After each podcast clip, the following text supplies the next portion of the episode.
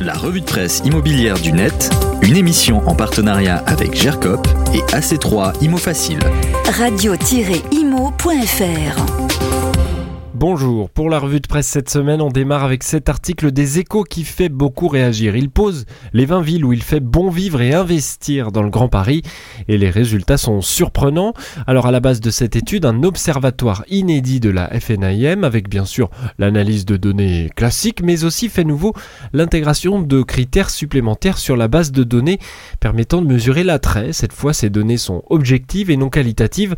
C'est ce que précisent les auteurs et l'observatoire et elles sont émises par des sources officielles comme l'INSEE, les ministères ou les statistiques euh, des mairies.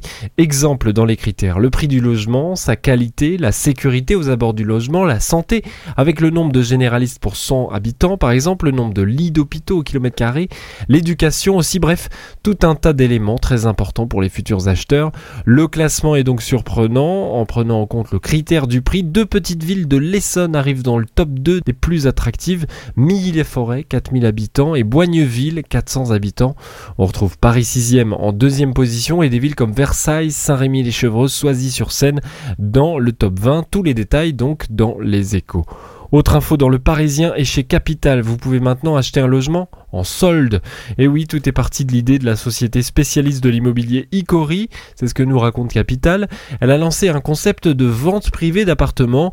Euh, Icori assurait ainsi pouvoir faire accéder à des acheteurs un marché de quelques biens triés sur le volet, accessible uniquement sur inscription, avec des décotes énormes, jusqu'à moins 27% sur les prix normaux.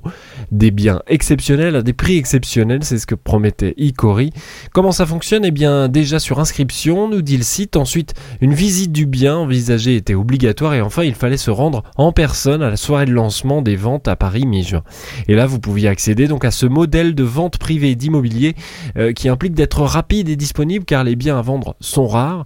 Le site Icori, lui, euh, importe ici une façon de vendre très prisée de la mode ou de l'ameublement. Cette façon de pouvoir accéder à des ventes va-t-elle s'installer. À suivre en tout cas, l'entreprise promet d'autres ventes euh, dans la deuxième partie euh, de l'année 2022. Enfin parce que c'est ma dernière revue de presse de la saison avant l'été et que je sais que vous allez avoir chaud en juillet et en août, je ne voulais pas vous laisser comme ça.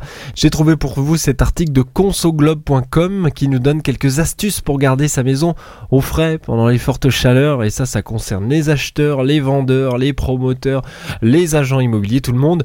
Aération au bon moment, plan verte qui nous aide, bon conseil, protection des fenêtres, vous l'aurez compris, on évite ici de conseiller la clim, c'est mieux pour l'environnement et puis c'est mieux pour la santé aussi.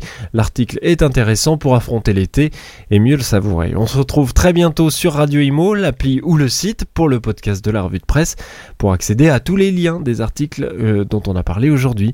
Souhaite un très bel été et à bientôt, salut.